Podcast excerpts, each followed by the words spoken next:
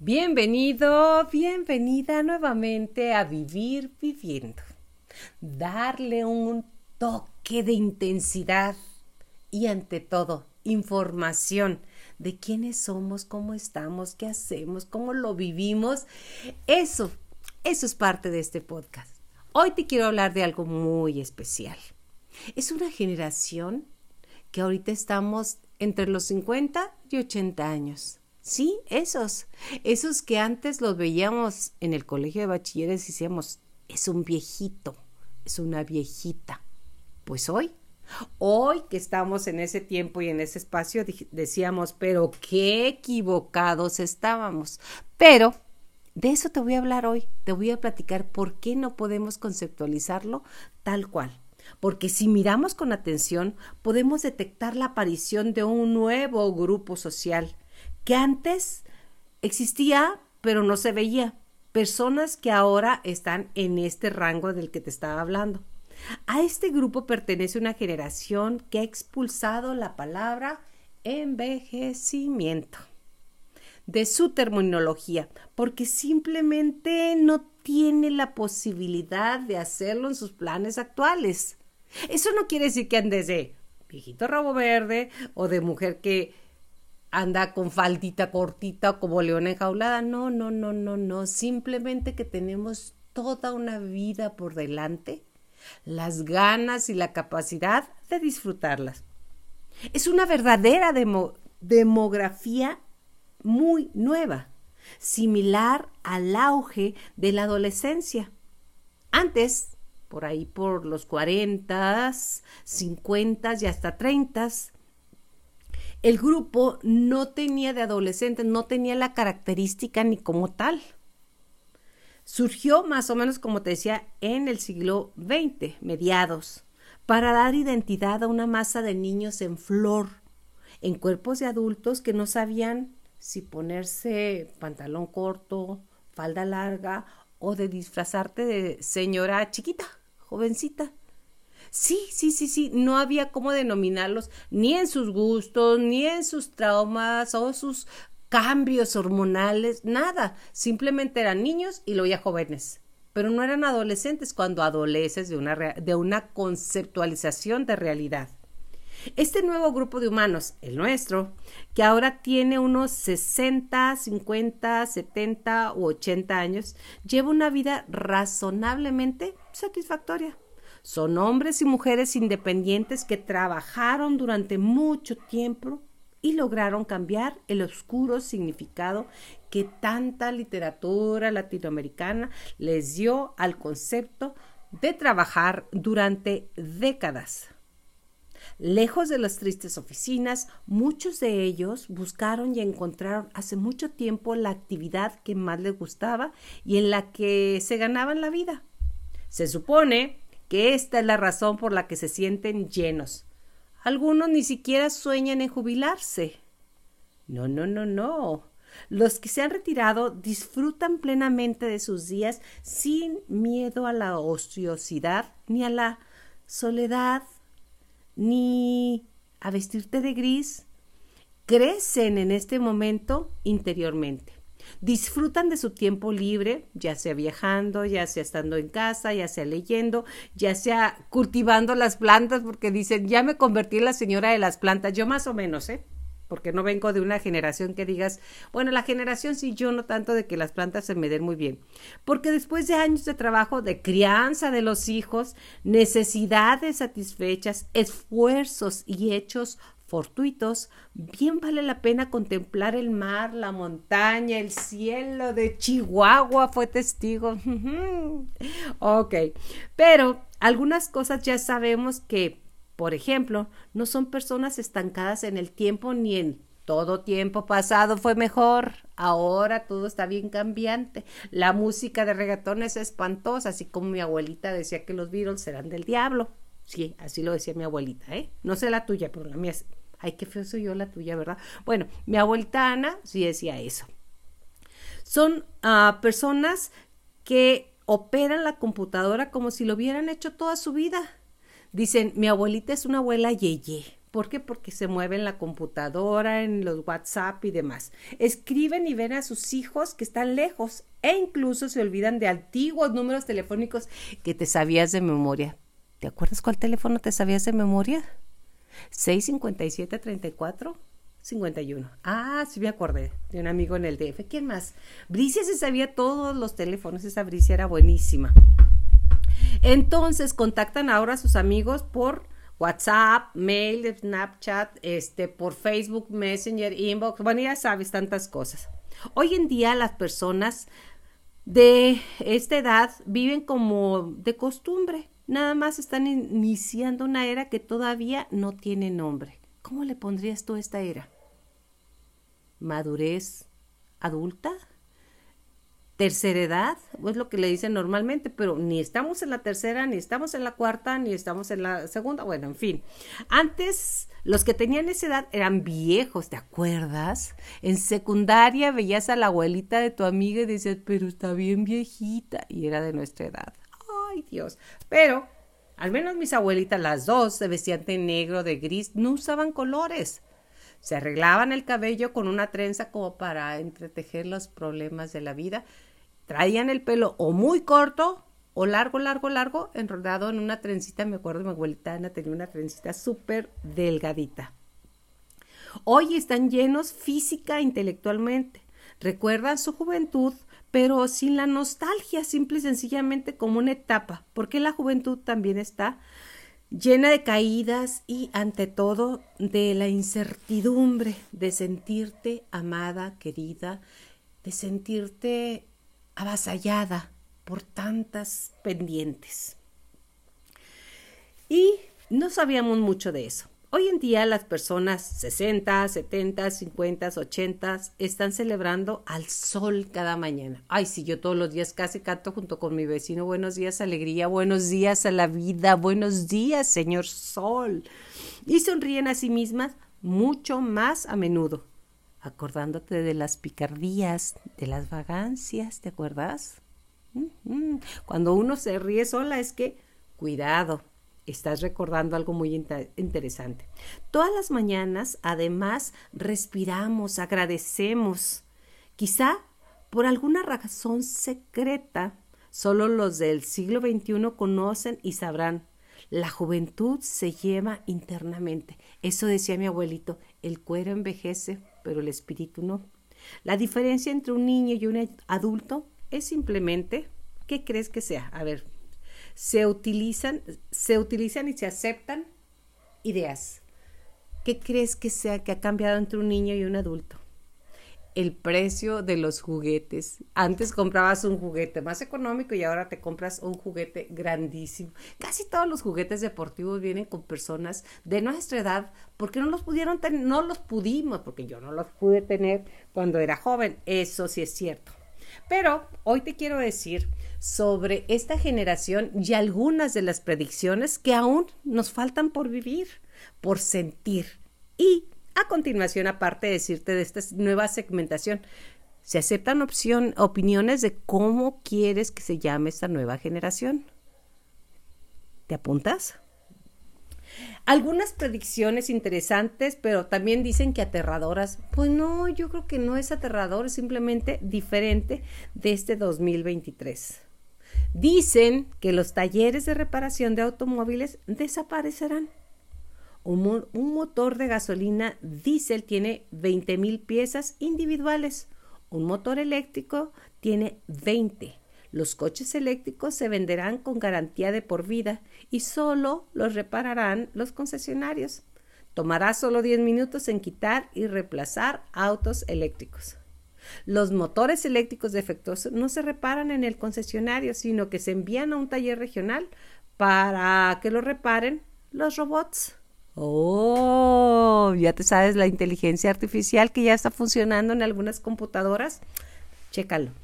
La luz eh, de avería de su motor eléctrico se enciende por lo que conduce a lo que parece un lavado de autos y su automóvil es remolcado mientras toma una taza de café. Y aquí viene su automóvil con un nuevo motor eléctrico así rapidísimo. Dicen que las bombas de gasolina desaparecerán. Las esquinas de las calles tendrán medidores que dispensen electricidad. Las empresas instalarán estaciones de carga eléctrica. De hecho, ya comienzan en el mundo desarrollado. A mí en España y en Francia me tocó ver esto, ya hay, ya hay, bueno, aquí también, ahí en el Distrito 1 y en el DF, pues hay un chorro, ¿no? Ya hay conectores para autos y bueno, ya que llegó Tesla aquí a Monterrey, que bueno, esperemos que que empiece a, a, permear muchos autos eléctricos a un precio no tan caro como ahorita están. Los grandes fabricantes de automóviles inteligentes ya han destinado dinero para comenzar a construir nuevas fábricas, solo fabricarán autos eléctricos. Las industrias de carbón desaparecerán. Una persona que es nuestro presidente dice que no. Las empresas a gasolina, las de petróleo, cerrarán. La perforación de petroleras se detendrá y dile adiós a la OPEP. Medio Oriente creo que estará en problemas. Las casas producirán y almacenarán almacenarán más electricidad durante el día y luego la usarán y venderán de nuevo a la red. La red almacenada distribuye industrias que son grandes consumidoras de electricidad. ¿Alguien ha visto el techo de un Tesla? Yo sí. Un bebé de hoy solo verá autos personales en los museos. En el futuro se acerca más rápido de lo que la mayoría de nosotros podemos manejar. En 1998, ¿te acuerdas? Kodak tenía 170 mil empleados y vendía el 85 de todo el papel fotográfico en el mundo. A los pocos años su modelo de negocios desapareció y se declararon en quiebra. ¿Quién hubiera pensado por allá en 1985-90 que esto pasaría? Yo me lo hubieran dicho ni en broma, porque era adicta. Bueno, sigo siendo adicta a las fotografías, eso sí es cierto. Lo que sucedió con Kodak y Polaroid ocurrirá con muchas industrias los próximos 15 y 10 años. Y la mayoría de la gente ni se lo imagina. Por eso, ponte a revisar tu, tu modelo de negocios. ¿Pensaste que en 1998, que tres años después, nunca volverías a tomar fotos con película? Yo no, como lo dije. Con los teléfonos inteligentes de hoy, ¿quién, ¿quién todavía tiene una cámara de ese tiempo? de las que tenían un cubito que daba vuelta, ¿te acuerdas? Las cámaras digitales se inventaron en 1975. Las primeras tenían tan solo 10.000 píxeles, pero seguían la ley de Moore entonces, como todas las tecnologías exponenciales, fue una decepción por un tiempo, antes de que se volviera muy superior en tan solo tres años. Ahora volverá a suceder, pero mucho más rápido con la inteligencia artificial. Ya te platiqué. Entra para que empieces a revisarla. La atención médica, los automóviles, autos eléctricos, los automóviles autónomos, la educación, la impresión 3D, la agricultura y el empleo. Olvídate del libro del shock del futuro. Bienvenida a la revolución industrial. El software ha interrumpido y seguirá afectando a la mayoría de las industrias tradicionales durante los próximos 5 a 10 años. Uber es una herramienta de software, no posee ningún automóvil. Chécate esto, ¿eh? Y ahora son la compañía de taxis más grandes del mundo. Pregúntale a cualquier taxista si se dio cuenta de que esto venía. Te va a decir que no. Airbnb es ahora la empresa hotelera más grande del mundo, aunque no posee ni una sola propiedad. Pregúntale a los hoteles Hilton si pudieron anticiparse a esto. La inteligencia artificial, las computadoras se vuelven exponencialmente mejores para comprender al mundo. Este año, una computadora ganó el premio al mejor Go Player del mundo, 10 años antes de lo esperado, cuando el destino nos alcance. En los Estados Unidos los abogados jóvenes ya no, no pueden conseguir trabajo gracias a Watson de Airbnb, de IBM, donde pueden obtener asesoramiento legal por ahora lo básico, en segundos con un 90% de precisión en comparación con el 70% cuando lo hacen los humanos. Entonces, si estudias derecho, deténgase de inmediato, ya que habrá 90% menos de abogados en el futuro. Oh, oh, qué idea. Solo quedarán los expertos. Watson ya no ayuda a las enfermeras a diagnosticar el cáncer y es cuatro veces más preciso que las enfermeras humanas. Watson. Facebook ahora tiene un software de reconocimiento de patrones que puede reconocer rostros mejor que los humanos. Para el 2030 las computadoras serán más inteligentes que los humanos. Y estamos en el 2023, siete años más. Automóviles autónomos. Estos llegaron en el 2018. En los próximos dos años toda la industria comenzará a detenerse. Ya no querrá tener un automóvil, ya que llamará a un automóvil con su teléfono, aparecerá en su ubicación y lo llevará a su destino. Sencillo. No necesita estacionar, solo paga por la distancia recorrida y puede ser productivo mientras conduce. Imagínate. O sea, poderte hacer cosas. Los niños de hoy nunca tendrán una licencia de conducir y nunca tendrán un automóvil. Esto cambiará nuestras ciudades porque necesitaremos entre un 90 y un 95% menos de automóvil. Podemos convertir los antiguos aparcamientos en parques verdes. Hoy. Aproximadamente 1.2 millones de personas mueren cada año en accidentes automovilísticos en todo el mundo incluida la distracción de los conductores, eh, estados de ebriedad. Ahora tendremos un accidente cada 60 mil millas. Con la conducción autómata se reducirá a un accidente en 6 millones de millas. Esto salvará la vida de millones de personas en todo el mundo. La mayoría de los fabricantes de automóviles tradicionales sin duda van a la quiebra. Intentarán el enfoque evolutivo y simplemente construirán un mejor automóvil, mientras que las empresas de alta tecnología como Tesla, Apple o Google adoptarán el enfoque revolucionario y construirán una computadora sobre ruedas. Imagínate. Vean lo que está haciendo Volvo ahora. No hay más motores de combustión interna en sus vehículos a partir de este año con los modelos 2023, utilizando solo eléctricos o híbridos con la intención de eliminar gradualmente los modelos híbridos. Muchos ingenieros de Volkswagen y Audi están completamente aterrorizados por Tesla y deberían estarlo. Ver todas las empresas que ofrecen todos los vehículos eléctricos era inaudito hace apenas dos años. Las compañías de seguro tendrán grandes problemas. Otro de que, ojo, evolucionen, porque sin accidentes los costos serán más bajos. Su modelo de negocios de seguros de automóviles tenderá a desaparecer. La propiedad inmobiliaria cambiará, porque si puede trabajar mientras está en movimiento, la gente dejará sus torres para mudarse a vecindarios más agradables y accesibles. Los coches eléctricos se volverán populares para el 2030.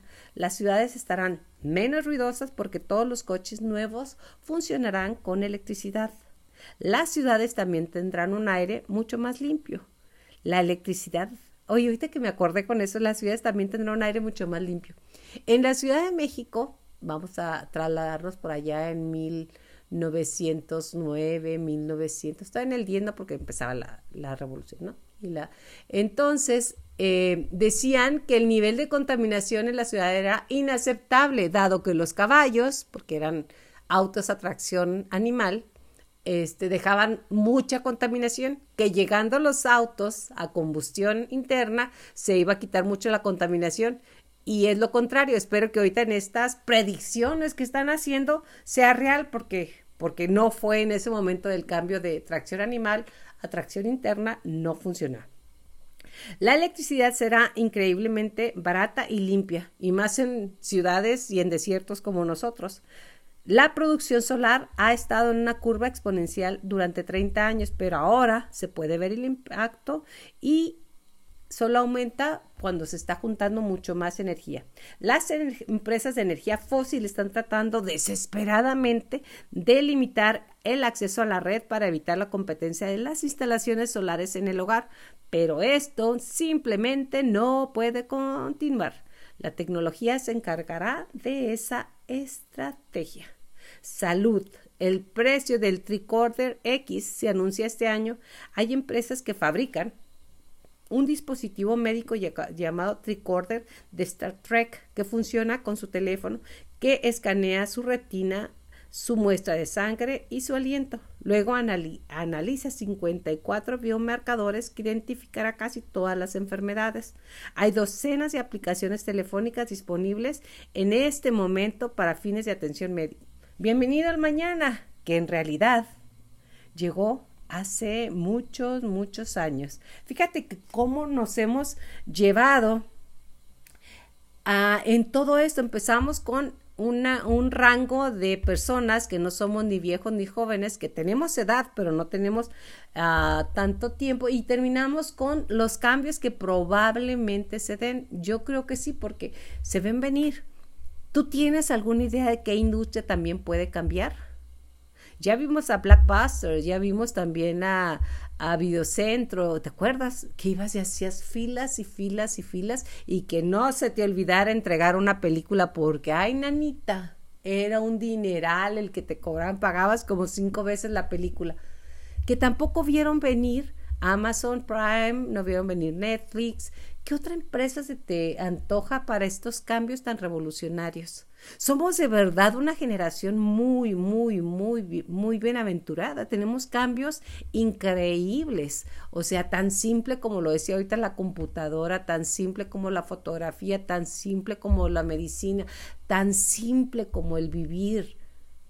De verdad es fantástico vivir en esta época, en este tiempo y en esta edad que tenemos, porque ya no tienes las inseguridades de crear una familia, de estar Ahora perteneces y estás disfrutando todo aquello que has sembrado.